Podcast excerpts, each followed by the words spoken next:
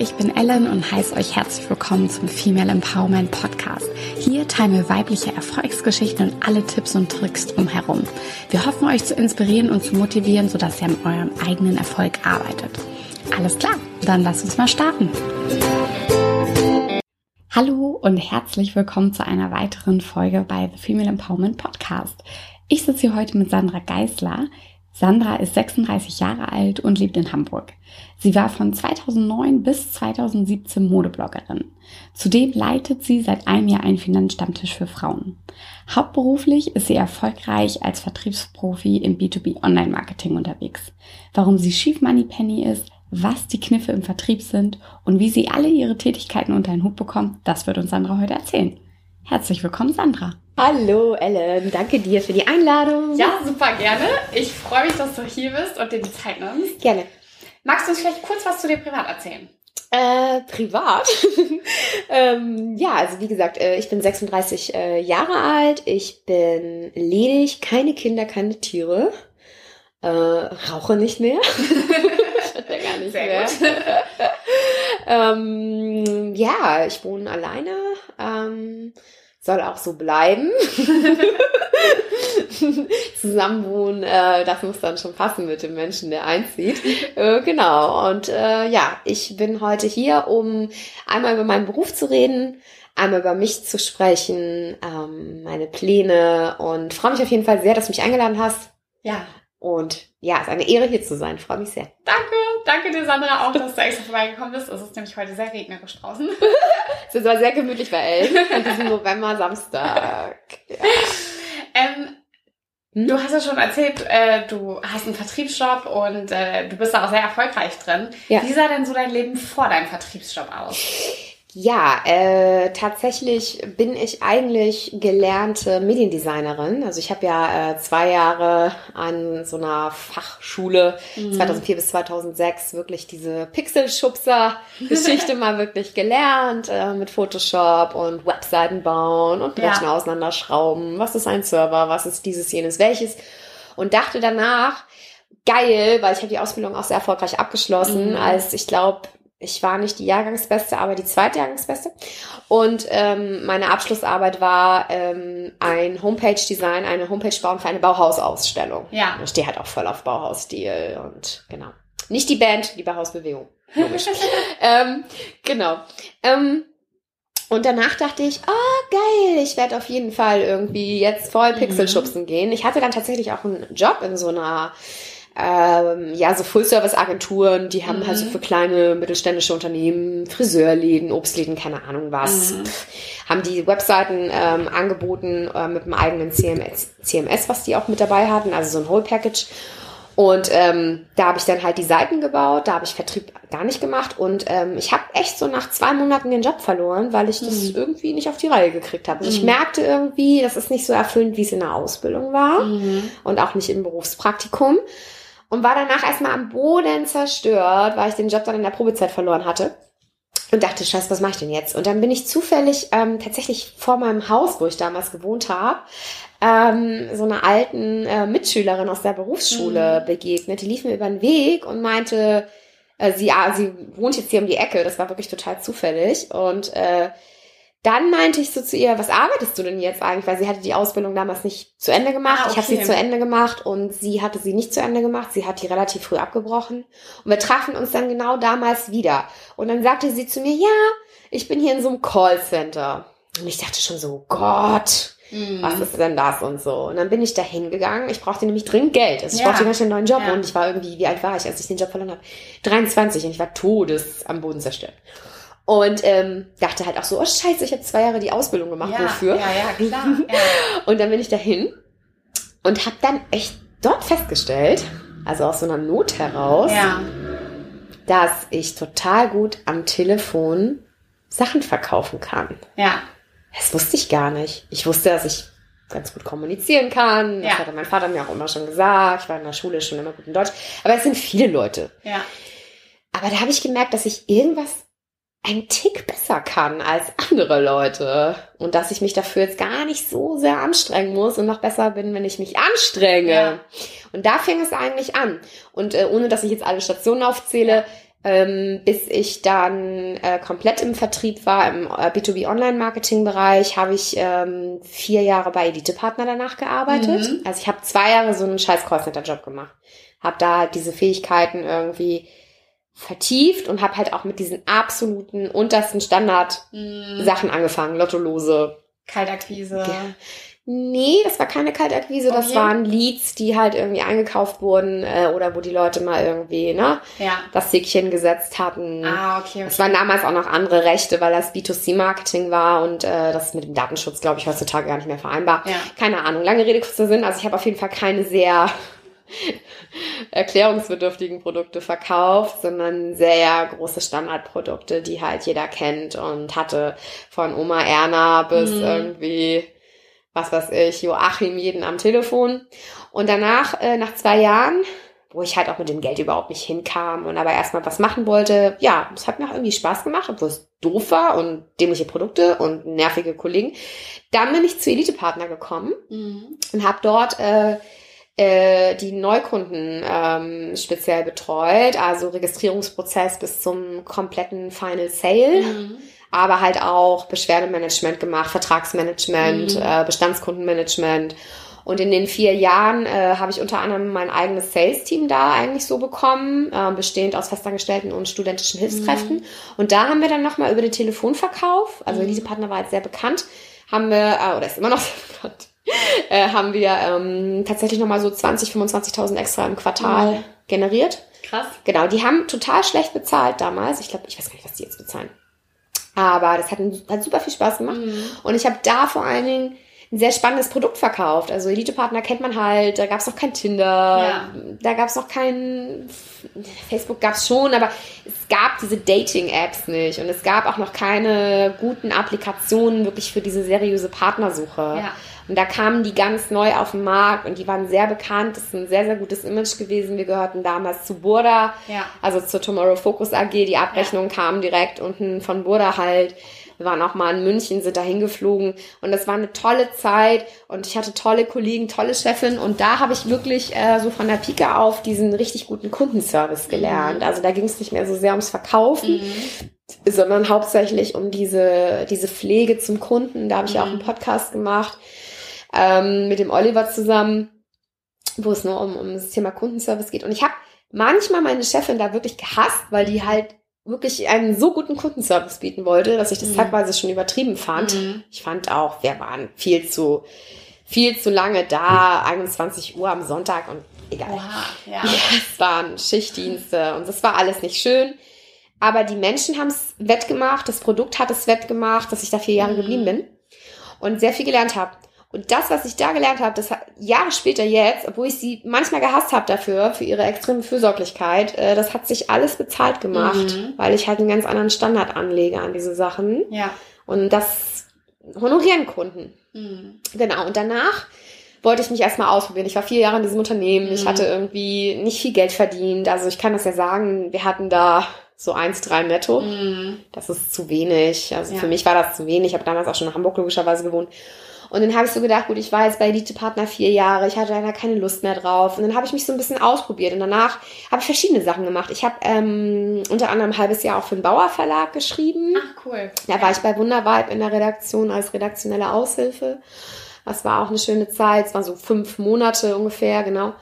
Ähm, dann habe ich in sowas wie einer Online-Moderedaktion gearbeitet. Mhm. Das war so ein privates Start-up von einer Unternehmerin, die eine eigene ja, Moderedaktion Mhm. aufbauen wollte. Das Ding haben- die hat die nach einem Jahr geschlossen, weil sie das, wie ich finde, auch so ein bisschen falsch angegangen ist vom Marketing. Aber egal, wir hatten da ein sehr schönes Büro. Ich habe ein bisschen mehr Geld verdient. Ich Mhm. wollte einfach neue Sachen machen. Mhm. Und den Blog habe ich ja 2009 schon gehabt. Der schwubbelte immer so nebenher. Ja. Ich habe darüber immer so extra Einkommen generiert, was mir auch sehr geholfen hat, als ich vielleicht mal nicht so viel verdient habe Mhm. hat es mir eigentlich den Arsch gerettet und es war halt auch mit den Jahren wurde es immer mehr eine Visitenkarte, um sich auf andere Jobs Mhm. zu bewerben. Also den Job bei Bauer habe ich zum Beispiel nur deswegen bekommen, weil der Chefredakteur selber Blogger war. Mhm. Ja. genau. Und ähm, dann habe ich das allererste Mal einen richtigen Vertriebsjob gemacht. Also kein rein Callcenter, Mhm. ein bisschen Vertrieb, was ja wirklich dann daran gedeckelt, also Vertrieb ganz klar kleines Fixum und hohe Boni im besten Ja. Fall. Ja. Äh, deswegen kann ich auch nur Leuten mit Verkaufstalent empfehlen, in den Vertrieb zu gehen. Entweder Telefonverkauf oder B2, also direkt zu Peer-to-Peer, to the people. Und ähm, ja, da bin ich in den Vertrieb gegangen bei einem Unternehmen, die äh, haben eine Optimierung von Tarifen innerhalb der privaten Krankenversicherung angeboten. Okay, ja. Das heißt, wir haben Leute angerufen, die in der PKV waren, die entweder nicht mehr rein, äh, rauskamen, weil sie schon 55 Mhm. waren oder älter, oder die einfach gesagt haben, ja, wechseln Sie meinen Tarif innerhalb der Gesellschaft und dann haben wir da Bestände gezogen und diese Mhm. Optimierung gemacht. Es war anspruchsvoll, es war interessant, ähm, auch, auch besser bezahlt als Elite-Partner. Alles war besser bezahlt als Elite-Partner. Die Moral von der Geschichte, Elite-Partner Bezahlt. zahlt nicht. Oder wie nicht? Gut. Also bezahlt nicht. nein, nein, nein. Also ich habe immer mein Gehalt pünktlich bekommen, egal für wen ich gearbeitet habe. Das muss ich mal ganz klar sagen. Und auf jeden Fall, was ich dort gelernt habe, war unter sehr großem Druck zu performen. Den hatte ich Mhm. vorher nicht. Mhm. Man hatte so im Callcenter-Bereich mal ein bisschen so, ne? Aber das war ein bisschen was anderes. Da wurde die Schlagzahl angezogen. Und ich habe gemerkt, ich, es ist anstrengend, Mhm. aber ich halte es aus. Mhm. Also ich kann das. Ich laufe dann zur Höchstform auf. Mhm. Das ist eher so bei mir. Und danach hatte ich ganz kurz so einen Teilzeitjob. Da habe ich so Terminierungen gemacht. Das Mhm. war total schlecht bezahlt, aber ich hatte, ich musste nach diesem Jahr Vertrieb bei dieser PKV-Geschichte so ein bisschen Luft schnappen. Mhm. Und danach bin ich dann in die Firma gekommen, wo ich jetzt bin. Ja, ich bin total gespannt. Jetzt musst du uns einmal genau erzählen, was du machst Ja, und äh, genau. Ja, also ja. was so dein Daily Business ist quasi. Sehr, sehr gerne. Also ohne, dass ich jetzt die Firma nenne, äh, weil ich natürlich, äh, ja, ja, es ist ja nicht meine Firma. Ja. äh, dazu kommen wir gleich. äh, was mache ich? Ich ähm, ja, mache im Prinzip kleine und mittelständische Unternehmen sichtbarer bei Google, aber nicht indem ich AdWords verkaufe, also Mhm. den oben bezahlten ja. Ähm, Anzeigen. genau, im Anzeigenbereich. Ich verkaufe Advertorials, die wir bei bestimmten Publishern platzieren. Mhm. Also bedeutet äh, redaktionell gekennzeichnete, eingekaufte Native Mhm. ne, Anzeigen, wo wir halt auch den Content erstellen. Ich selber schreibe ihn nicht, aber ich ähm, ja plane die Kampagnen. Mhm. Ich suche ähm, aus, was macht Sinn, was für ein Thema, welche Branche. Ich habe da sehr viel Freiheit. Es gibt halt auch Branchen, die mache ich gerne, Branchen, die Mhm. mache ich überhaupt nicht gerne. Und dann, ja, biete ich denen das an. Die suchen sich einen Publisher aus. Mhm. Also sei es jetzt irgendwie Handelsblatt, Fokus, NTV, Stern haben wir mittlerweile auch, sehr Mhm. schön. Oder Frankfurter Rundschau haben wir auch. Mhm. Und je nachdem, was passt. Also, ne, man Mhm. platziert natürlich ein B2C-Unternehmen nicht unbedingt Ja. beim Handelsblatt. Ja. Und man platziert natürlich nicht unbedingt ein sehr konservatives äh, Unternehmen, ja, nicht unbedingt beim, beim Fokus, so als Ja. Beispiel jetzt. Und ähm, da muss man so ein bisschen Bauchgefühl haben, ein bisschen sich auskennen mit der Branche. Und was halt das Spannende an dem Job ist, ist einmal unser Gehaltsmodell, Mhm. als auch, dass ich sehr viel Freiheit habe in der Gestaltung, wen rufe ich an. Ich habe sehr nette Kunden. Ähm, dadurch, dass es halt Business to Business ist und Mhm. nicht mehr Business to Customer, Mhm. ist die Ebene nicht so tief psychologisch. Das Mhm. heißt, klar entstehen da auch wirklich gute Gespräche und äh, wir pflegen da auch sehr gute Kundenbeziehungen. Aber es hat natürlich nicht diesen, diesen Anklang von, ich erzähle dir mein Privatleben und abends gehst du belastet damit nach Hause. Ja. Also B2B ist super fürs Geld verdienen, B2C ist gut fürs Menschliche, um Mhm. da zu lernen, um halt einfach auch diesen Kundenservice, den ich für B2C gelernt habe, habe ich mitgenommen Mhm. in diese B2B-Area. Und das zahlt sich natürlich total gut Mhm. aus, weil hier werden natürlich ganz andere Summen bezahlt. Ja. Ja. Genau. ja, genau. Summe ist quasi schon das Stichwort. Summen, Also, du, Summen. ähm, Ja. du bist ja total erfolgreich mit dem, was du tust. Das Mhm. macht sich ja auch zahlentechnisch äh, bemerkbar. Mhm. Das hattest du kurz schon im, im Mhm. Vorgespräch erzählt. Mhm. Ähm, musst du dann auch super viele Stunden arbeiten oder wie gestaltet sich das? Ja. Also, Ja. Nee, zum Glück nicht. Also wir haben äh, eine 35-Stunden-Woche. Mhm. Ich könnte cool. auch runtergehen auf, habe ich dir noch gar nicht erzählt. das hat ein Kollege von mir gemacht. Das finde ich nämlich gar nicht so schlecht. Der kommt jetzt einfach nur noch Montag bis Donnerstag ins Büro. Ach, cool. und hat, Mega. hat also sozusagen die Teilzeit Ja. genommen. Und ich könnte auch runtergehen auf 28 Stunden. Ja. Überleg auch, ob ich es fürs nächste Jahr mache, weil dieses Teilzeit, Vollzeit, Teilzeit, Vollzeit-Diskussion, darum geht's ja gar nicht. Es geht ja, was kommt am Ende als Ja. Volume rum. Ja. Also es Genau. interessiert ja die deutsche Rentenversicherung nicht. Hast du 5000 netto Ja. in Vollzeit oder Teilzeit eingezahlt? Das, nobody cares about that. Und dann muss man einfach gucken, kommt das hin? Aber momentan sind es noch 35 Stunden und ich lasse da auch wirklich jeden Tag pünktlich um fünf meinen Stift fallen. Mhm. Ich kann da länger arbeiten, halbe eine Stunde, wenn es nötig ist. Ich muss das nicht. Mhm. Und das ist halt super. Ich habe jedes Wochenende frei. Es ist halt B2B. Das heißt, wir Mhm. rufen nicht Oma Erna am Samstag an. Bei Oma Mhm. Erna rufen wir nicht an. Mhm. Und äh, das ist total klasse. Also ich arbeite mich sicherlich nicht kaputt. Okay, Keine 40 Stunden mehr. Ich möchte auch eigentlich nie wieder 40 Stunden im. Angestelltenverhältnis arbeiten. Ja. Ist mir zu viel. okay, cool. Ja. Ja. Und es ist auch ähm, wie bei vielen Vertriebsjobs, ne, dass Mhm. ähm, du ein Fixum hast und dann Provisionen. Also das ist okay. Genau, also wir kriegen eine recht hohe Boni. Äh, wir haben nicht so ein hohes Fixum, ohne dass ich da jetzt äh, das Fixum Mhm. in Zahlen nenne, aber ich kann auf jeden Fall sagen, es ist weit unter 2000 Mhm. brutto. Und ähm, wir haben eine Bonifikation, äh, wo wir ab einer gewissen Summe, die wir reinholen, Mhm. 22 Prozent bekommen. Mhm. Was natürlich bei Summen wie 30, 40.000 Umsatz Mhm. dann richtig viel ist. Ja. Genau. Ja. total cool und spannend. Aber man muss natürlich auch gut sein, Mhm. um, so wie du, um dann Ja. auch richtig Kohle zu machen. Richtig. Was Ja. meinst du, macht ein Vertriebsprofi aus? Also Ja. Was braucht man für Eigenschaften? Also kommunikativ muss man sein. Ähm, was spielt einem da noch in die Karten? Ja, ich glaube, ich kann es am besten beantworten, wenn ich mir überlege, was ich bei Leuten gesehen habe, die es nicht hinbekommen, in Anführungszeichen, Mhm. was fehlt bei denen. Es ist natürlich wie bei allen Sachen im Leben immer die bestimmte Kombination von einzelnen Anteilen, die Mhm. etwas extrem erfolgreich macht, mittelerfolgreich oder gar nicht erfolgreich. So mein Lieblingsbe Lieblingsbeispiel ist immer Madonna. Du liebst Madonna. Nein, ey, wie kommst du darauf? Also, was rede ich denn? Was rede ich über Madonna? Ähm, ähm, ich will es nur einmal kurz anhand von dem Beispiel erklären und dann erkläre ich es direkt aus der Praxis. Äh, Madonna ist Madonna, weil sie natürlich in der Bündelung bestimmter Eigenschaften dieses Endresultat bildet. Mhm. Jemand anderes, dem vielleicht zwei, drei dieser Eigenschaften fehlen, ist dann halt irgendein x-beliebiger Popsänger, Mhm. der vielleicht auch gehört wird und erfolgreich ist, aber die Kombination, die Madonna hat, macht sie zu Madonna und Mhm. nicht zu diesem Popsänger. Mhm. Genau das ist das Gleiche immer im Leben mit allem, aber natürlich auch im Vertrieb. Bedeutet, ich glaube, es ist natürlich eigentlich auch ein bisschen Talent. Mhm. Sachen, die man sich nicht erarbeiten kann. Ich glaube, jeder kann zum Beispiel lernen, ein Auto zu reparieren. Aber ob ich Talent dafür habe, Mhm. Das ist nochmal eine andere Geschichte. Man muss machen, finde ich, was man kann und Mhm. weniger, was einen interessiert. Mhm. Denn ich wollte nie in den Vertrieb. Mhm. Ich habe dir erzählt, dass Ja. es durch einen Zufall kam. Zufall oder Bestimmung. Wer weiß das schon. Und äh, es hat dann ja auch trotzdem noch sehr lange gedauert, bis Ja. diese Summen dann da reinkamen. Und ich bin ja wirklich durch ein paar harte Schulen gelaufen, wo ich unglaublich viel gelernt habe. Und Mhm. wieder auch hier, die Mhm. Kombi von all dem hat es Mhm. dann gemacht. Mhm. Im Vertrieb würde ich sagen, ganz wichtig ist absolute Begeisterung fürs Produkt. Mhm. Du kannst nichts verkaufen, was du selber total bescheuert findest oder wo du eigentlich nicht wirklich hinterstehst. Mhm. Das geht ja gar nicht. Know your customer, sage ich immer. Kenne Mhm. deinen Kunden. Mhm. Was löst du für ein Problem? Was für einen Mehrwert hat das, was du Mhm. anbietest? Ja. Was macht, was macht das Leben der Leute einfacher, Mhm. wenn du dieses Problem löst durch dein, durch das, was du anbietest? Du brauchst Geduld, absoluten Geschäftssinn, du musst ein bisschen Psychologie, das Spiel beherrschen zwischen Drücken und Geduld Mhm.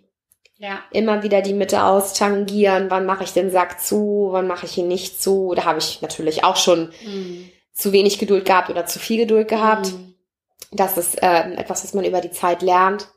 Man muss wissen, wie man Menschen kommunikativ führt. Mhm. Also du musst das Gespräch führen können von Mhm. Anfang bis zum Ende. Du gibst das nicht aus der Hand. Ja. Gleichzeitig ist es wichtig, den Kunden, egal ob B2C oder B2B, aussprechen zu lassen. Mhm.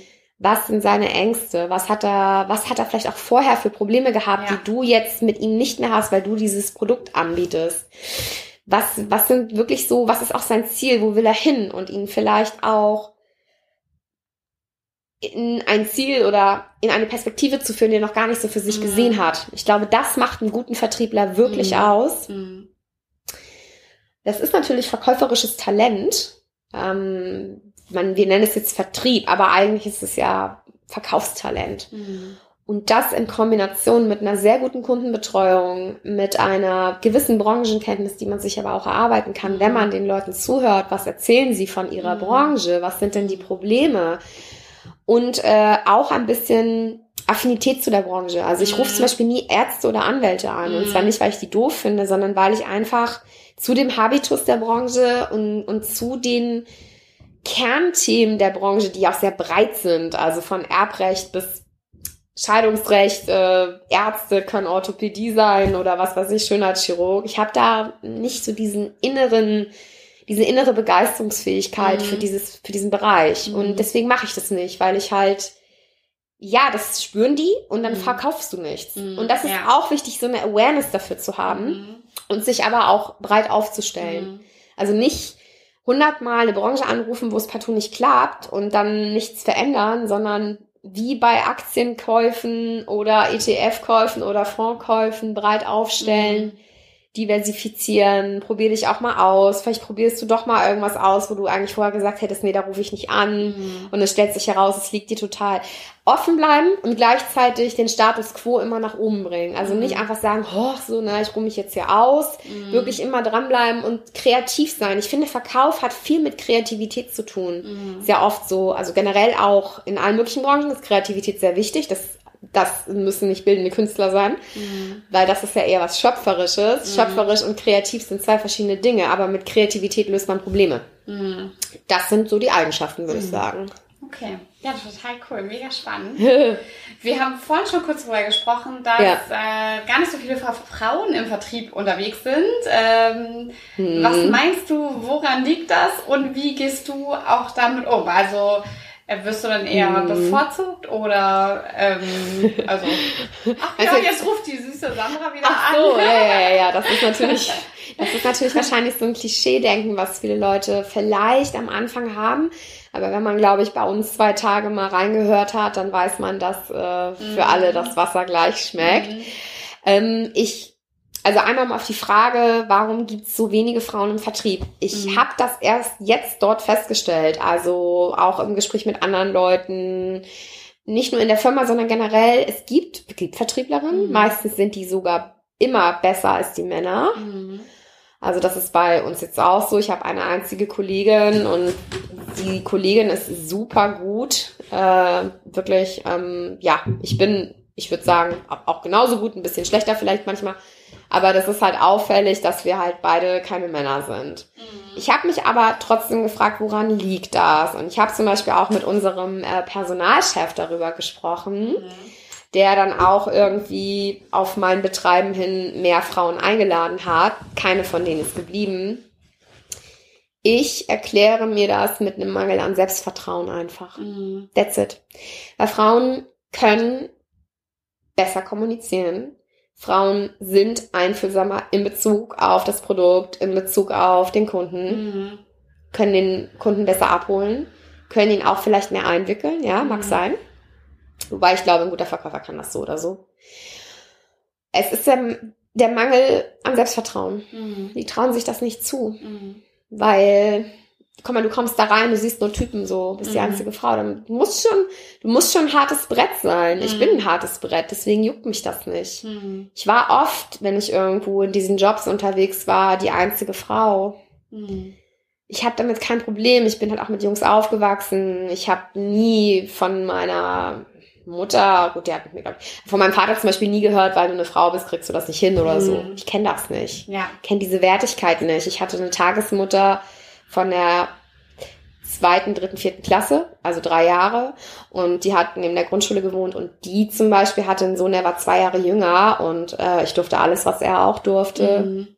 Ich habe sogar versucht, ohne mich hinzusetzen, im Stehen zu pinkeln mit ihm zusammen. Ja, wirklich, weiß ich noch.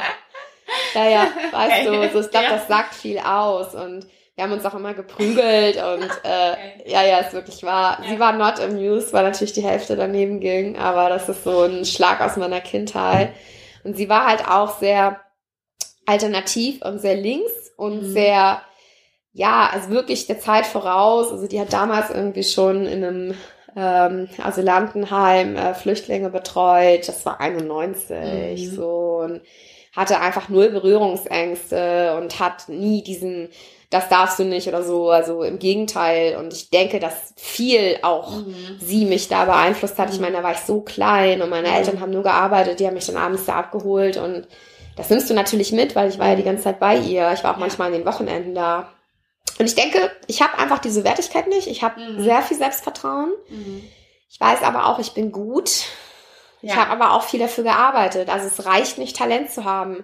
Ich habe mir aber irgendwann eingestehen müssen, ich habe zum Beispiel immer gedacht, oh, ich werde voll die erfolgreiche Moderedakteurin. Ich wollte so eine zweite Anna Wintour mal werden. Ja, so ja, früher, okay, so hatte ich so eine Phase. Da habe ich auch bei dieser Moderedaktion gearbeitet und habe einfach gemerkt, schön, dass du dir das wünschst, aber über Mode zu schreiben ist verdammt schwer. Ja. Und es gibt Leute, die das besser können als du. Und das musste ich mir dann einfach eingestehen. Das war Ja. nicht, natürlich nicht schön. Weil, ne? Deswegen mein Tipp ist, mach nicht, was dich interessiert, mach, Mhm. was du gut kannst. Mhm. Dann kommt wirklich auch das Geld. Mhm. Ja. Ja, total gut. Wie gesagt, also ich glaube, es liegt am Selbstvertrauen. Ja. Ja. ja. Es liegt am Selbstvertrauen, sich das nicht zu, die sehen da einen Haufen Typen, dann hören die einen blöden Spruch und dann hauen die wieder ab. Ja. Und meine Kollegin und ich, äh, uns juckt das irgendwie nicht. Mhm. Also wir haben uns davon nicht abschrecken lassen. Was war die Okay. andere Frage nochmal mit dem Vertrieb? Äh, ach so, wie behauptest du dich und warum? Ach so. Wie setzt du dich da durch? Also wir sind ja alles Einzelkämpfer, ne? Wir haben ja jetzt nicht irgendwie, das ist ja keine Teamarbeit, ich bin Mhm. überhaupt kein Teammensch. Ich bin sehr kommunikativ, aber nur weil ich kommunikativ bin, bin ich nicht ein Teammensch. Ich hasse es, in Gruppen zu arbeiten. Das ist gar nicht meins. Ich brauche voll mein eigenes. Mhm. Ich mag Konkurrenz. Mhm. Ich glaube, viele Frauen mögen keine Competition, weil Mhm. die das zu persönlich nehmen. Ja. Die sehen in Competition einen Angriff auf ihre Wertigkeit, um jetzt mal so die Klischeeschublade aufzumachen. Aber ich habe das halt oft gesehen. Du darfst das nicht persönlich nehmen. Du Ja. musst das sportlich sehen. Das ist wirklich wie Sport. Das ist wie Basketball früher. Ich habe als Kind viel Sport gemacht. Ähm, Schwimmturnier, Ja. Tennisturnier. Basketball habe ich gespielt. Ich habe Volleyball gespielt. Du darfst das nicht persönlich nehmen. Es geht, es ist einfach ein großer Spaß, so. Und wenn du Mhm. das nicht, wenn du blöde Sprüche oder ich rede jetzt gar nicht von sexistisch, ne, Mhm. sondern einfach so, ne, dieses Competition-Gerangel so unter Männern ja manchmal auch, du darfst das nicht persönlich nehmen. Du musst es halt, mach dir doch einen Mhm. Spaß da draus und nimm das Geld mit. Und die meisten Frauen, glaube ich, denken so, oh Gott, Mhm. schaffe ich das? Mhm. Und wenn sie dann Erfolg haben, dann rechtfertigen sie sich dafür, Mhm. sie entschuldigen sich für alles. Das habe ich nie Ja. gemacht. Ich entschuldige mich für, ich entschuldige mich für nichts. Ich lasse andere Leute ihre Sachen machen, Mhm. aber ich dulde auch keine Einmischung bei mir. Wenn da irgendwas Mhm. ist, wird das sofort deleted. Also ich bin da einfach sehr autoritär, glaube ich. Ich Ja. mag nicht Leute, die meinen, mich nerven zu müssen, die meinen, mir vorschreiben. Also ich sehe das einfach so, ne? Ich mache, was mir gefällt, ich schade keinen damit Mhm. und andere können das auch machen. Und wenn Leute meinen, so, sie müssten mir dumm kommen, dann lernen sie mich kennen. Mhm. Ich habe einfach sehr viel Selbstbewusstsein. Ja, ja, voll gut. Ich bin auch in der Aggressivität ist so ein böses Wort, aber ich bin eine sehr energische Charakter Mhm. sehr Ja. masisch. Also ich bin sehr, so sehr kriegerisch unterwegs, aber so Mhm. positiv. Ich mache mir da Mhm. nichts draus. Ich sehe das nicht, ich nehme es nicht so ernst. Ja.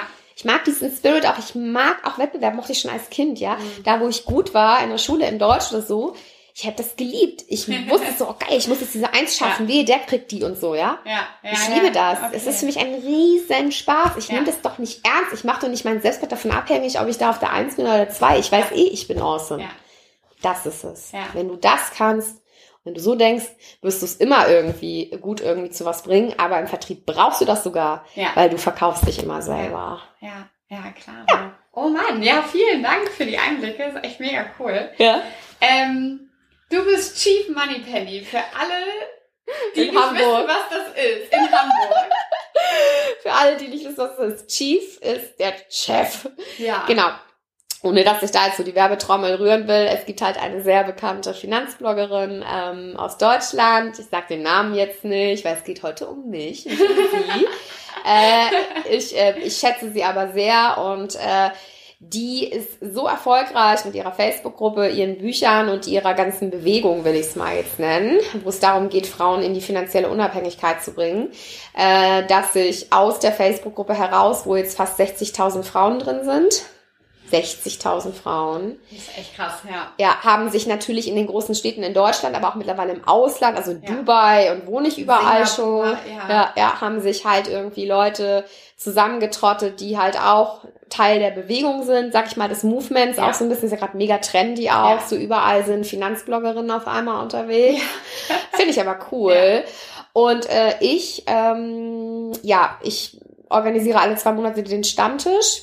Ehrenamtlich wohl bemerkt. Genau, ich kriege dafür kein Geld aber viel Ruhm und Ehre. ja, ich kriege tatsächlich ganz, ganz oft Nachrichten so mit, ja. ja, ja, wo Leute mir auch schreiben, die jetzt gar nicht beim Stammtisch sind aus der Gruppe, dass sie mich halt voll toll finden. Ja, ja tatsächlich. Nee, also ja heute, heute erst. Du bist ja auch sehr aktiv ja. In, der, ja. in der Gruppe. Ich habe erst heute, ich habe auf dem Weg hierher eine Nachricht bekommen von einer total tollen Frau, ähm, die halt so ein PR-Profi ist. Wir haben auch witzigerweise einige Facebook-Freunde zusammen. Ich hatte sie einfach mal geedit, weil mhm. so mein Bauchgefühl mhm. mir irgendwie sagte, dass ich die gut finde und die Nachricht kam so aus Nürnberg heute Morgen. Geil. So einem langen Text. Äh, da ging es halt um eine Diskussion, die wir gerade in der Gruppe haben und einige Leute äh, wollten scheinbar nicht verstehen, was ich ihnen sage und kamen dann mit Kalendersprüchen und sie schrieb mir dann halt, ähm, dass sie das total so erfrischend findet, mhm. wie ich mhm. das argumentiere. Und dieses ja. erfrischend höre ich ganz oft bei mir.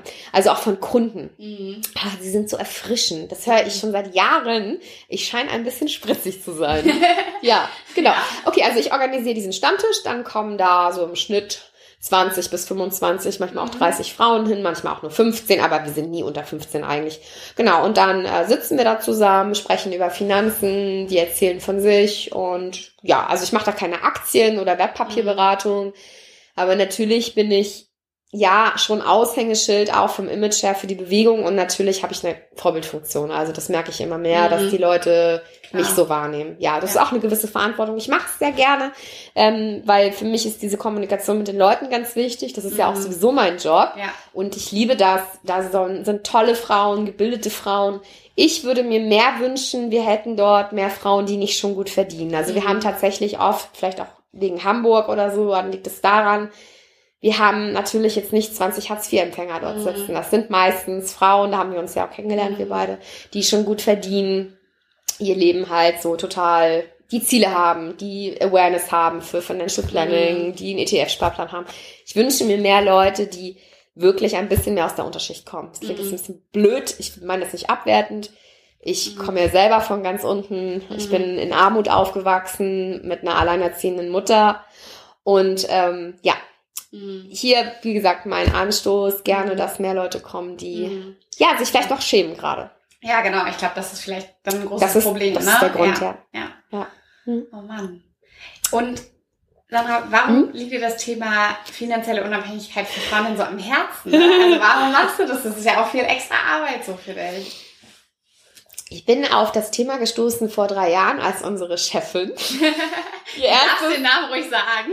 Nein, ich mache jetzt keine Werbung. Es geht heute um mich. Nein, nein, nein, nein, nein. ähm, jemand, der ein bisschen Google beherrscht, kann das sicherlich nachgoogeln. Ja, ich, ich glaube, Chief Moneypenny sagt schon alles. okay. Jetzt dürft ihr raten.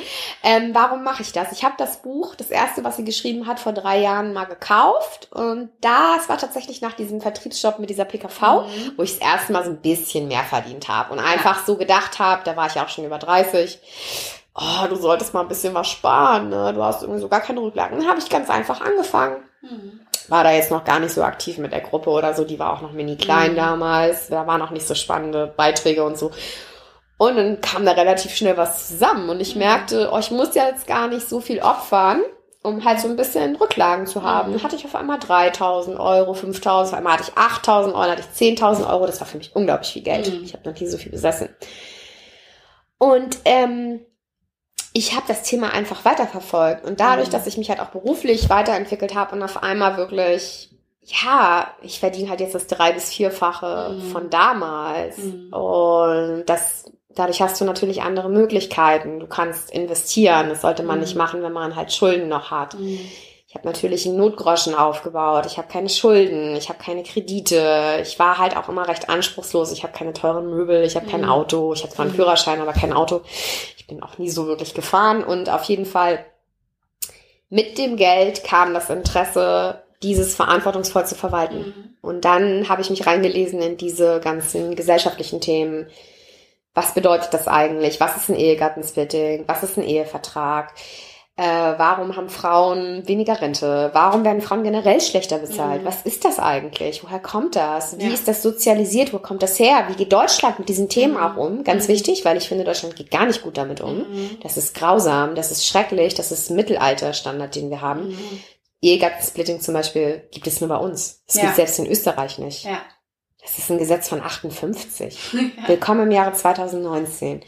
Und ja, damit wuchs das Wissen. Dann habe ich mir meine ersten ETFs gekauft, habe jetzt Mhm. ein wunderschönes Aktienportfolio mir aufgebaut aus Einzeltiteln, Fonds und ETFs. Und ähm, ja, genau. Ja, cool. Und das ist dann quasi auch so deine Altersvorsorge, ne?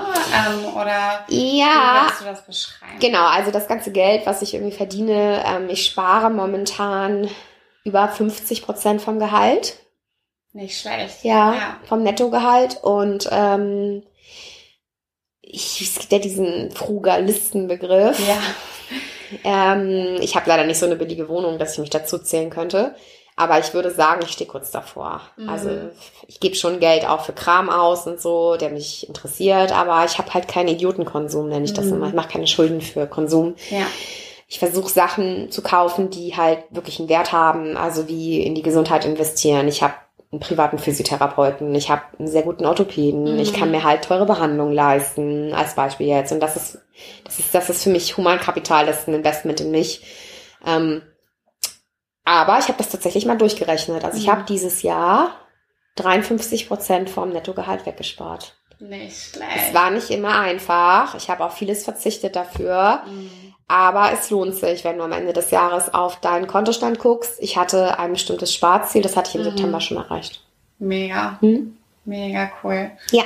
Ja, total gut. Und auch schön, dass du da andere Frauen motivierst, ähm, das Gleiche zu tun. Und also, weiß nicht, ich finde es einfach eine total tolle Bewegung, an der du teilnimmst und das Mhm. auch alles so unterstützt. Ich finde es auch total schön, dass ich Teil davon sein kann. Zu dieser Zeit jetzt auch an diesem Ort, wäre ich jetzt 25, äh, wäre ich vielleicht gar nicht irgendwie so interessiert an dem Thema oder wäre ich 80, würde ich denken, ach, ne, nach mir die Sinnflut. Aber es ist ähm, ganz wichtig zu verstehen, dass man auch wirklich mit einem geringen Gehalt sparen kann. Mhm. Ich habe es nur damals nicht gemacht. Es Mhm. wäre aber möglich gewesen. Mhm. Es gibt immer einen Weg. Du kannst ab 25 Euro im Monat Mhm. eine Aktie besparen, einen ETF-Sparplan besparen, wo du in alle Länder, an alle Branchen und so weiter rein investierst. Es gibt da eigentlich keine Ausrede. Und ich will mehr diese Awareness mitschaffen mit unserer Chefin. äh, dass, äh, dass einfach ganz stark das Thema Selbstverantwortung entscheidend ist im Leben. Und da geht's jetzt auch ins Philosophische. Ich finde, man ist immer, immer in der Selbstverantwortung für Mhm. alles im Leben. Und da geht es nicht darum, den Sünder zu spielen. Es geht darum, sich zu befreien Mhm. von der Abhängigkeit, sei es zum Staat, sei es zu den bösen Eltern, den Mhm. bösen Politikern, den bösen Geschwistern, den bösen Arbeitskollegen. Nein, die haben alle keine Schuld. Du bist schuld. Mhm. Sieh zu, dass du irgendwie die Verantwortung übernimmst Ja. und krieg deinen Arsch hoch. Und das ist für mich das Entscheidende an der Bewegung gewesen, weil unsere Chefin nämlich auch fantastische Podcasts hat, äh, wo sie das sehr, sehr gut wiedergibt. Und ähm, ich mag, ich mag diesen Drill dahinter. Ich mag dieses puristische, dieses äh, sehr pragmatische. Das Mhm. spricht mich sehr an, weil ich bin eigentlich auch eine sehr pragmatische Natur. Mhm. Ich bin Stier vom Sternzeichen. Ich mag pragmatische, einfache Dinge. Deswegen war auch die Abschlussarbeit für das Bauhaus Mhm. ein Traum für mich damals, ja. Ja, ja, ja, das gibt das ganz gut wieder eigentlich so, ja. Ja. Ja, Ja, genau. total cool. Mega. Und also, ne, wie du so redest, und du hast ja vorhin auch schon gesagt, du bist einfach eine mega selbstbewusste Person. Ne? Wenn wir jetzt Zuhörer haben, die sagen, ja, ich, ich wäre auch gern so selbstbewusst, ne? Äh, wie mache ich das? Ich stehe irgendwo vorne, ich klapp fast zusammen. Mhm. Hast du da irgendwelche Tipps für uns? Ausprobieren. Also ich glaube, Selbstbewusstsein entsteht über Expertise, übers Machen, ins Machen Mhm. kommen. Das ist das Allerwichtigste. Egal was es ist. Du hast Angst, frei zu sprechen vor Menschen. Üb es so oft, bis es geht. Und wenn also du zehnmal aus der Komfortzone raus. das ist Mhm. immer der Preis dafür. Mhm. Es ist leider so. Man muss leider, auch ich war mal irgendwie Anfang 20 und dachte, oh, so, ne, oh, kein Mhm. Bock und nee, lieber faul. Ja, war auch alles okay. Ich war auch ständig feiern und habe da viel Geld ausgegeben. Das ist auch alles in Ordnung. Aber natürlich ist aus der Zeit kein Geld da geblieben. Mhm. Ja. Und there is always a price to pay. Du kannst nicht alles haben. Mhm. Und das habe ich vor allen Dingen lernen müssen. Und Mhm. wenn du etwas besser machen willst, wenn du in irgendetwas Sicherheit gewinnen willst, dann musst du es üben. Also Mhm. angenommen, ich würde jetzt lernen wollen und darüber kommt der Selbstbewusstsein, weil ich Mhm. auf meine eigene Kompetenz vertrauen kann. Mhm. Ich kann nur immer wieder sagen, üben, üben, üben, üben. Wenn ich jetzt Mhm. lernen will, ein Auto zu reparieren, mein Vater war zum Beispiel Autoschlosser, da hätte ich das mir beibringen lassen können, hat mich aber nie interessiert. Ich bin aber überzeugt, würde ich es jetzt lernen wollen, könnte ich das so lange üben, bis ich das kann. Mhm. Ob es mich interessiert, steht auf einem anderen Blatt. Mhm. Aber dann habe ich das Selbstbewusstsein, wenn ich das nächste Mal mit meinem Auto, was ich nicht besitze, weil ich kein Auto fahre, in die Werkstatt gehe und sage, nein, so, so und so, weil ich die Mhm. Expertise habe. Das heißt, ich Mhm. fühle mich ja auch nicht mehr unsicher, weil ich Mhm. ins Tun gekommen bin. Es Mhm. ist ein Entwicklungsprozess. Du musst etwas dafür tun. Ohne Risiko kein Gewinn. Mhm. Das ist an der Börse so und das ist auch im Leben so. Mhm. Wer immer im Status quo bleibt, der kann sich selbst nicht weiterentwickeln und der wird auch keinen Mehrwert für diese Welt schaffen, Mhm. weil er selber ja überhaupt nicht in Bewegung kommt. Mhm. So, Ja. ins Machen kommen, ausprobieren, überwinde deine Ängste, geh über deine Grenzen, weil du musst ja auch wissen, wo die sind. Mhm. Ja. Das würde ich den Leuten raten. Ja. Also wirklich, hol dir Hilfe, sprich mit Menschen, die schon dort sind, wo du bist. Mhm. Schaff dir ein Umfeld, das deine Wünsche spiegelt. Mhm. Ja. Und das ist immer leichter gesagt als getan, äh, weil gerade ich zum Beispiel jemand bin, der so ein bisschen in bestimmten Bereichen dazu neigt, mich mit Leuten irgendwie energetisch äh, auseinanderzusetzen, die mich eher ein Level runterziehen, warum auch immer. Aber auch das kann man üben. Mhm. Man muss es aber einfach mal recognizen, sei dir bewusst, was du machst. Mhm. Ja. Das würde ich sagen, ins Machen kommen. Wow. Ja, total cool. Ja. Danke dir, danke dir, danke dir. Gerne, Ellen. Ähm, hast du irgendwas, was dich so richtig motiviert? So ein Leitspruch oder eine Leitlinie? Also, ausgenommen von Madonna. Ich weiß, dass sie dich inspiriert. Aber nee, hast, du, hast du irgendwie so einen Leitspruch oder so, wo du, wo du denkst, oh, irgendwas geht nicht mehr? Daran denke ich jetzt und dann funktioniert's wieder. Hm, Lass mich kurz überlegen. Ich habe einen sehr hohen Anspruch an mich selber.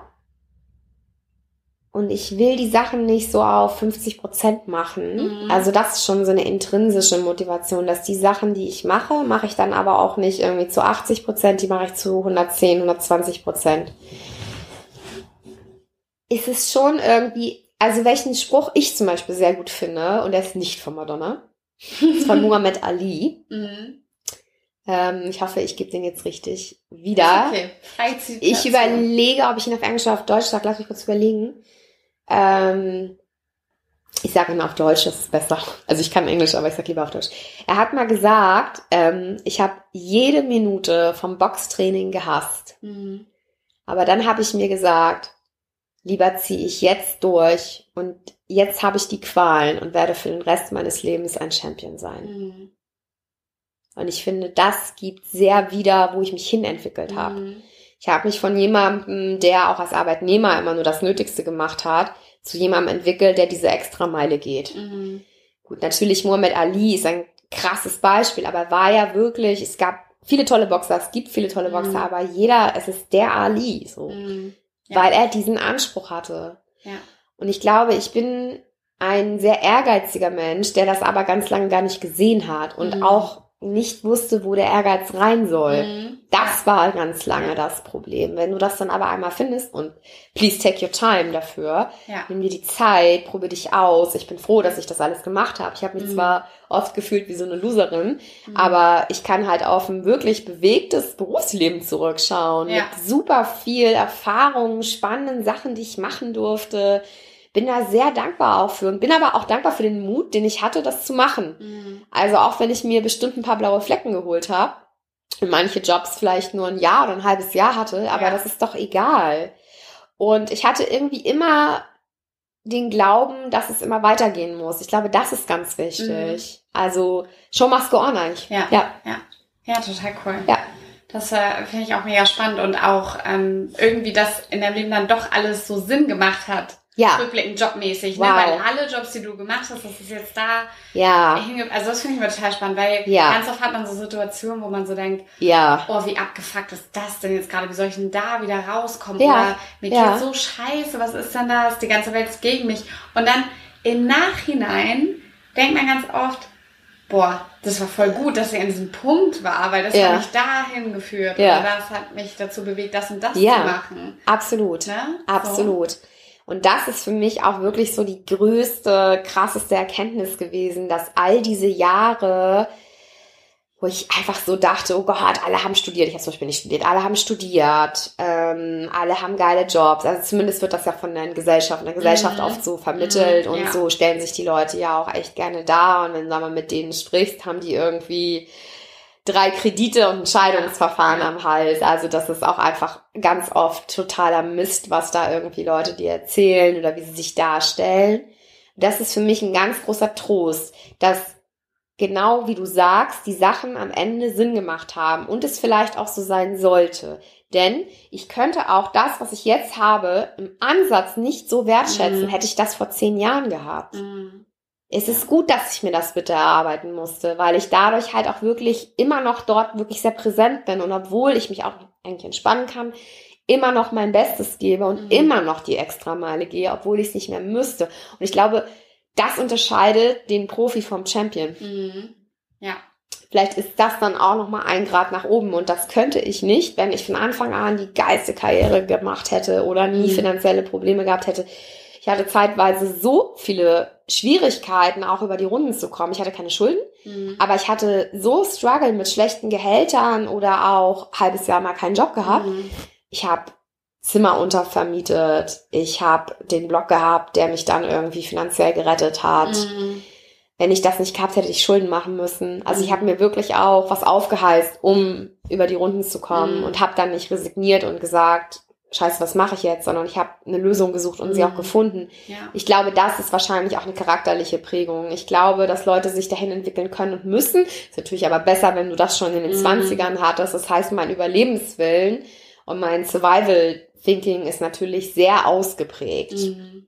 Das ist auch der Grund, warum ich mein Geld, was ich jetzt habe, nicht zum Fenster rausschmeiße, Mhm. was die meisten wahrscheinlich machen würden oder viele machen, leider immer noch, sondern ich weiß, ich bin eine Frau, äh, ich muss für mich vorsorgen, ich will vor allen Dingen nicht abhängig sein. Ich habe einen sehr starken Freiheitsdrang, Mhm. immer schon Ja. gehabt. Und es ist wichtig, jederzeit aus einer Beziehung gehen zu können, aus einer Familie, aus einer Abhängigkeit vom Staat ähm, und vielleicht auch von einem Arbeitgeber weggehen Mhm. zu können, Ja. weil du genug Geld hast. Ja.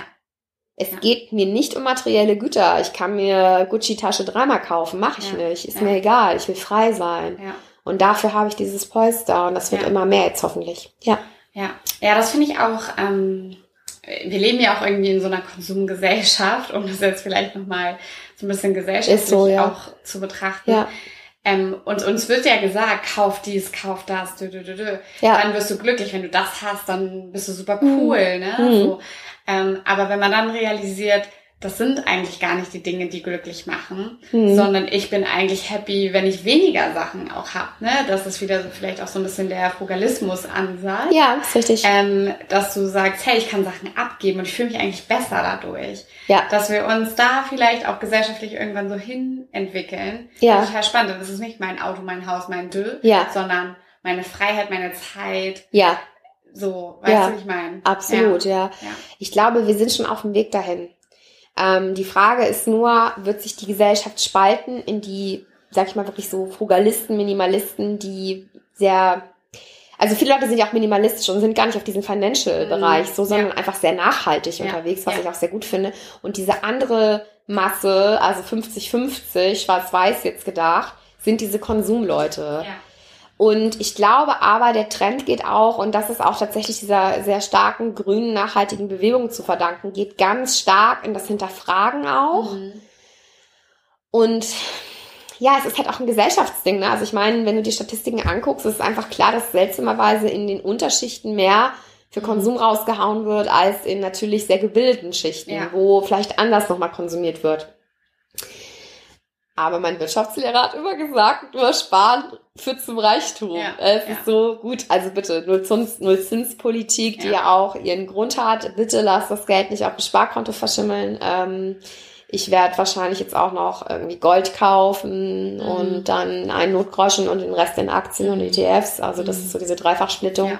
Ich habe da jetzt so einen Anbieter gefunden, der äh, das Gold äh, auf der ganzen Welt in Tresoren verlagert. Mhm. Aber du kannst es sozusagen jederzeit zurück verkaufen mhm. und kriegst das Geld. Ah, okay, cool. Ja, das ja, habe ich, hat mir jemand den Tipp gegeben bei unserer Finanzgruppe. genau. Also, aber ich glaube, wie gesagt, klar, also Social Media, Instagram, es ist cool, Influencer zu sein. Ich komme ja aus der Zeit, wo das ja. entstanden ist. Ich kenne ja auch wirklich viele Leute noch aus der Zeit, habe dann ja noch ein gutes Netzwerk. Ich hätte keine Lust darauf. Im Prinzip bist du eine wandelnde Werbefläche. Du musst sehr viel Privates preisgeben oder wenn du es nicht preisgeben willst, dir eine gute Geschichte konstruieren ja. dahinter. Es ist ein sehr, es ist ein 24-7-Job, es ist kein ja. lustiger Model-Job. Ähm, du musst auch wirklich ein guter Content-Creator sein. Du musst halt alles machen. Früher warst du nur Model, nur Model. Und jetzt bist du halt Model und äh, Creative Director in einem. Mhm. Und Texter in einem und, und Werbeprofi in einem. Und darauf hätte ich keine Lust, deswegen habe ich den Blog gemacht, das war für mich okay, aber dieser Schritt in dieses Influencer-Marketing, da hatte ich keine Lust mhm. drauf. Das, vielleicht bin ich da auch dann schon rausgewachsen. Ähm, ich nutze es bestimmt nochmal für mein neues mhm. Projekt. Ja.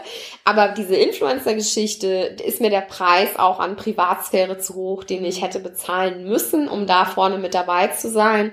Und ich glaube auch, dass der Konsum von Social Media und besonders Instagram ist meine persönliche Meinung krank macht. Also ich mhm. hatte so einen Test, ich hatte von 2000, hä, wie war das denn? Ich glaube Juli 18 bis so April 19 hatte ich das Instagram-Profil deaktiviert. Mhm. Also es war da, aber es war nicht mehr aktiv.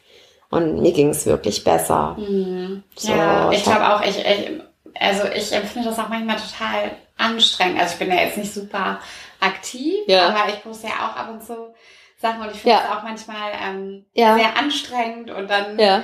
äh, kriegst du so viele Nachrichten. Also das ist ja auch schön, Nachrichten zu kriegen, aber manchmal überfordert mich das total, das merke ich. Ja. ich denke, oh, ich muss jetzt schnell einen antworten oder dass du was machen. Und ja, das stresst mich irgendwie. Ja, tut es auch. Gar nicht, ähm, ja. Ja, ja, ja, genau. Also es muss man halt, man muss der Mensch auch, glaube ich, dafür sein. Und da habe ich zum Glück rechtzeitig erkannt, dass ich diesen Weg dann nicht mehr gehen will, weg von dem klassischen Blog mit schönen Texten, großen mhm. Bildern, der halt mir gehört, wo ich nicht abhängig bin, auch von der mhm. Plattform, ne? Mhm. Ähm, zu, zu diesem Schritt hin.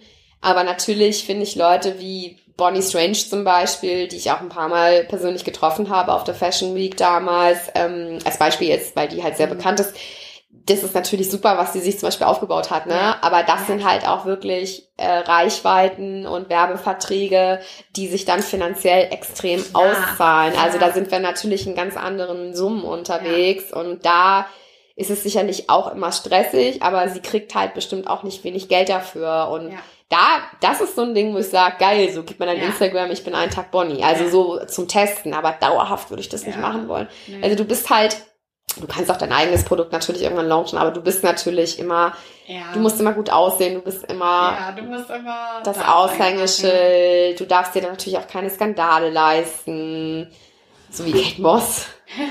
gut, die hat ja dann ihre Verträge irgendwie zurückbekommen. Außerdem zum Beispiel mit Chanel, die haben nie wieder mit ihren Vertrag gemacht. Okay. Nach diesem Krugskandal, falls jemand diese Geschichte nicht kennt. Also du hast halt als solche Influencer-Model, was auch immer, hast du natürlich eine gewisse Reichweitenverantwortung.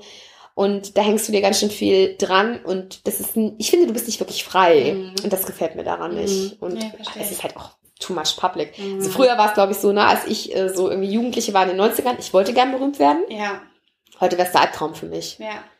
Du wirst ja auch ganz anders begattet von überall, ja. ja? Also die, die ja, du hast ja keine freie Minute. Du kannst halt, wenn du dich da wohnst, du kannst dann irgendwo hingehen, ja. Die, die, das ist ja eine ganz andere Kommunikation geworden. Die Leute holen sofort ihr Fotohandy raus. Ja. Ja, klar. Ja, wow. Wow. Nee, also ich bin, bin froh, wenn ich irgendwie anonym bin, so ein ja. bisschen. Deswegen sage ich auch nicht, wo ich arbeite. das leitet mich jetzt auch ein bisschen über zu unserer nächsten Frage eigentlich. Ja, ja. Ähm, weil ich glaube, ich habe schon eine Idee, wo deine Definition von Erfolg hingeht, aber ich bin total gespannt, wenn du sie uns hier jetzt nochmal erzählst. Definition von Erfolg. Ähm, frei und unabhängig sein tun, was ich tun will, selbst über meine Zeit entscheiden können und reich sein und einen Mehrwert liefern können, wo ich mir aussuche, so ein bisschen auch, was der Mehrwert ist. Mhm. Problemlösungen schaffen, ich glaube, es gibt, mein Vater hat mal gesagt, es gibt eigentlich nichts Besseres oder es gibt kein größeres Kompliment, als wenn Menschen sich an dich und deine Dienstleistung gerne erinnern. Mhm. Und äh, mein Vater war selber selbstständig, viele, viele Jahre, fast 30 Jahre. Mein Vater wollte keine Angestellten haben, weil ihn das einfach gestresst hat. Er wollte gerne für sich sein, er wollte nicht so eine große Verantwortung haben. Bei mir ist es so, ich würde gerne die Verantwortung haben, aber ich glaube, das macht wirklich auch diesen Gründergeist aus. Und ich glaube, dass alle Leute, die so denken, Freigeister sind und Freiheit hat für mich einen viel höheren Stellenwert als bei den meisten Leuten, glaube ich, weil ich eine ganz andere Awareness habe dafür, Mhm. glaube ich. Also nicht, dass ich da jetzt toller oder schlauer bin, sondern ich sehe überall sofort wie so ein Muster, wo ist etwas Mhm. nicht frei. Mhm. Ja. Wo sind Leute abhängig? Ich durchschaue sehr schnell Abhängigkeitsstrukturen. Erfolg ist, unabhängig zu sein. Ja. Geil. Ja, Mega. mein großes Ziel. Sandra, hast du noch äh, kurz irgendwie einen Podcast oder ein Buch, den Ja. du uns empfehlen kannst, wo du sagst, es lohnt sich auf jeden Fall, da mal reinzuhören oder was zu lesen? ja, Buch. Oh, da gibt's viele. Ich lese momentan nur Aktienbücher. Das ist okay. Du kannst uns auch Aktienbücher empfehlen. Nee, nee, nee, nee. Aber wenn ich jetzt sag wieder Madonna, dann haust du mich. Nee, hey, komm. Wir sitzen weit genug voneinander entfernt. Du darfst auch Madonna sagen. Okay, welches Buch hat mich wirklich beeindruckt? Also, okay, ich habe tatsächlich ein Buch, was ich sehr gut finde, was aber weniger so für Motivation gut ist, aber welches mir einfach sehr gut gefallen hat. Und zwar ist das Der stille Raub, Ja, wie die Digitalisierung den Mittelstand zerstört, ja. von Jetzt habe ich den Namen nicht. Ist nicht so schlimm. Ich suche ihn raus. Ihn raus. Investmentpunk. Nein, nein, Gerald Hörhan. Sorry. Ach, Gehalt. Ja. Gerald Hörhan. ja, Ja, genau. Ja, okay, cool. Nicht Hahn wie der Hahn, Hahn wie HN, genau. Okay, perfekt. Der stille Raub, wie die Digitalisierung den Mittelstand zerstört. Mhm. Das ist wirklich ein Buch, mit dem ich auch viel gearbeitet habe. Mhm. Er gibt eine schöne Prognose auf die Zukunft. Wo sind wir gerade? Wo gehen wir hin? Welche Berufe, ist zum Beispiel auch so was, was ich viel nachdenke. Welche Berufe werden wegfallen? Ja. Welche Berufe werden sich verändern müssen? Welche Leute, das erlebe ich im Dienstleistungsbereich Mhm. oft, äh, die so total von oben herab schlechten Kundenservice machen oder bieten. Was mich zum Beispiel total aufregt, ist Taxifahrer. Mhm. Es gibt wirklich Taxifahrer, 90 Prozent kundenunfreundlich, keine Rücksichtnahme auf die Wünsche der Kunden, unmöglich. Ich fahre sehr ungern Taxi, also in Mhm. Hamburg vor allen Dingen. Ja. Ich weiß nicht, in anderen Städten ist es ein bisschen anders. In New York zum Beispiel ha- habe ich da nie Probleme gehabt. In Hamburg gruselig. Und das ist aber tatsächlich so ein Bereich, der wahrscheinlich wegfallen wird Mhm. durchs autonome Fahren. Und all Ja. diese Leute sind oft ungelernt oder haben oder branchenfremd und werden Mhm. dann arbeitslos werden. Oder der Beruf des Kassierers. Mhm. Ja. Der wird auch wegfallen. Ich frage mich jedes Mal, warum da noch jemand sitzt. Mhm. Macht gar keinen Sinn. Ja. Und all diese Dinge. Und das wird in dem Buch behandelt. Also mein Mhm. Tipp, der stille Raub. Mhm. Und was war das noch für eine Frage? Podcast. Podcast. Äh, tatsächlich, jetzt muss ich sagen. Hau raus. Madame Moneypenny. Okay, für alle, die sich das ganze Interview lang gefragt Also die haben. ganze Zeit gefragt haben. was- Von Natascha Wegelin. Liebe Grüße an Natascha. My personal hero. äh, der Podcast ist super, bringt mich auf Spur. ja. Hat mich durchs ganze Jahr begleitet, seit, gest seit letztem Jahr schon. Hat wirklich Vergessen. seit gestern. Hallo, ich bin ganz neu. Ähm, und äh, ja, Cool. genau. Also das würde ich, das ist wirklich mein Lieblingspodcast. Ich höre eigentlich fast keinen kein anderen. Also außer deinen Ja, natürlich. natürlich. Ja? was erwartet uns im Jahr 2020 von dir? Was hast du für Pläne? Wie sehen deine Ziele aus? Ja? Was ist dein Endziel? Böses Wort, böse Ellie. Ähm, also ich habe tatsächlich für alle, die jetzt zuhören, einen heißen Tipp. Und zwar suche ich äh, für die Digitalbranche junge, spontane, kluge Bachelor-Absolventen oder Leute, die vielleicht äh, ihr Studium auch abgebrochen haben, aber auf jeden Fall so Mitte, Ende 20 sind und ganz doll Lust haben, äh, Google-Produkte zu verkaufen. Die können sich gerne bei mir melden. Ähm, denn ich plane tatsächlich eine, ja, Jobvermittlung ähm, für Digitaljobs sozusagen zu launchen, die aber speziell Frauen anspricht. Mhm. Genau, weil ich habe natürlich den Background und ähm, hätte da auch wirklich konkret auch direkt ein Angebot äh, für eine spannende Stelle, die gut bezahlt wird, gerne an mich, äh, an mich wenden. Die Plattform äh, wird jetzt erst gebaut und wird dann gelauncht nächstes Jahr. Und bis dahin schickt mir eine Mail. genau, ja. und zwar einfach an die sandra.geisler mit Doppel, äh, Doppel Siegfried und dann at me.com, me.com. Genau, kannst du ja alles noch im Podcast verlinken. Auf das heißt, wer Interesse hat, gut zu verdienen, Einstiegsgehalt, drei Bruttofix plus Boni, der meldet sich bitte bei mir. Genau, aber das ist der Plan. Das kam mir irgendwie äh, so in den Sinn und mhm. äh, vielleicht äh, über ich überlege noch, ob ich ähm, vielleicht wirklich ein Vertriebscoaching auch für Frauen anbiete. Mhm. Ja. Genau, und zwar jetzt nicht ähm, unbedingt mit Vorträgen, Zeit gegen Geld, mhm. weil das ist sehr energiefressend, sondern als digitales Produkt. Mhm. Aber da müsste ich mir noch Gedanken machen, wie ich das aufbaue. Als erstes kommt jetzt erstmal das Digital Recruiting, ja. nenne ich das. Total cool. Genau, ja. weil ich natürlich mit meinem äh, Background ganz gut da Leute abholen mhm. kann. Ich war ja mal genau an der Stelle mit ja. meiner Biografie und äh, würde mich sehr freuen, wenn sich Leute bewerben. Gerne auch Männer, so ist es jetzt nicht gemeint. Gerne auch männliche Bachelor retten. ähm, ja, ja, schickt mir eure Bewerbung, schickt mir irgendwie eine Mail, wenn ihr Lust habt, dann schicke ich euch das Profil und ich glaube, ja, der Digital Native kümmert sich dann um euch. Ja. Ja, also das ist tatsächlich der Plan für nächstes Jahr. Cool. Weiterhin viel Geld verdienen. Vielleicht ein bisschen downshiften mit den, ja. mit den Zeiten, ein bisschen weniger arbeiten, ein bisschen mehr reisen. Dieses Jahr habe ich, bin ich gar nicht gereist. Und da muss ein bisschen mehr passieren. Vielleicht mhm. auch eine neue Wohnung. Mhm. Ja, cool. Ja, genau. Also so in die Richtung geht ja. das. Ja, klingt total cool und was auch alles, ne? Also so viele verschiene Sachen und jetzt noch dieses neue Portal. Ja. Super cool, lass uns wissen, wenn es online geht. Mach ich. ich. Keiner kann besser verkaufen als du. und äh, wir können ja. alle am besten von dir lernen, auf jeden Fall. Ja, ja, vor allen Dingen weiß ich halt durch die, äh, durch die Erfahrung äh, für das Onboarding ja. äh, ganz genau, was da verlangt wird und ob das passen könnte. Ich lerne aber auch gerade neu dazu. Ähm, nicht, dass ich jetzt so unbedingt der super Recruiter werden mhm. will mhm. oder nur noch Recruitment mache, mhm. aber so, ich finde es ich finde, es hat auch einen anderen Mehrwert für einen Bewerber oder für eine mhm. Bewerberin als random irgendwie Stellenanzeige, langweilig bla. Und dann ja. sitzt du da wie ich früher mit so drei grauen Büromäusen in einem ja. Zimmer und eigentlich ist der Job gar nicht mehr so fancy wie eine Anzeige. Ja. Und genau da haben die Leute keinen Bock mehr drauf. Du musst die Bewerber anders ansprechen. Du musst irgendwie tatsächlich jetzt zum Thema Influencer Marketing, da musst du wirklich ja, so Wege bespielen wie Live-Video Instagram mhm. oder Facebook, Ads, nichts Langweiliges bitte. Und da werde ich mir was einfallen lassen. Mhm. Genau. Ja, ja, total cool.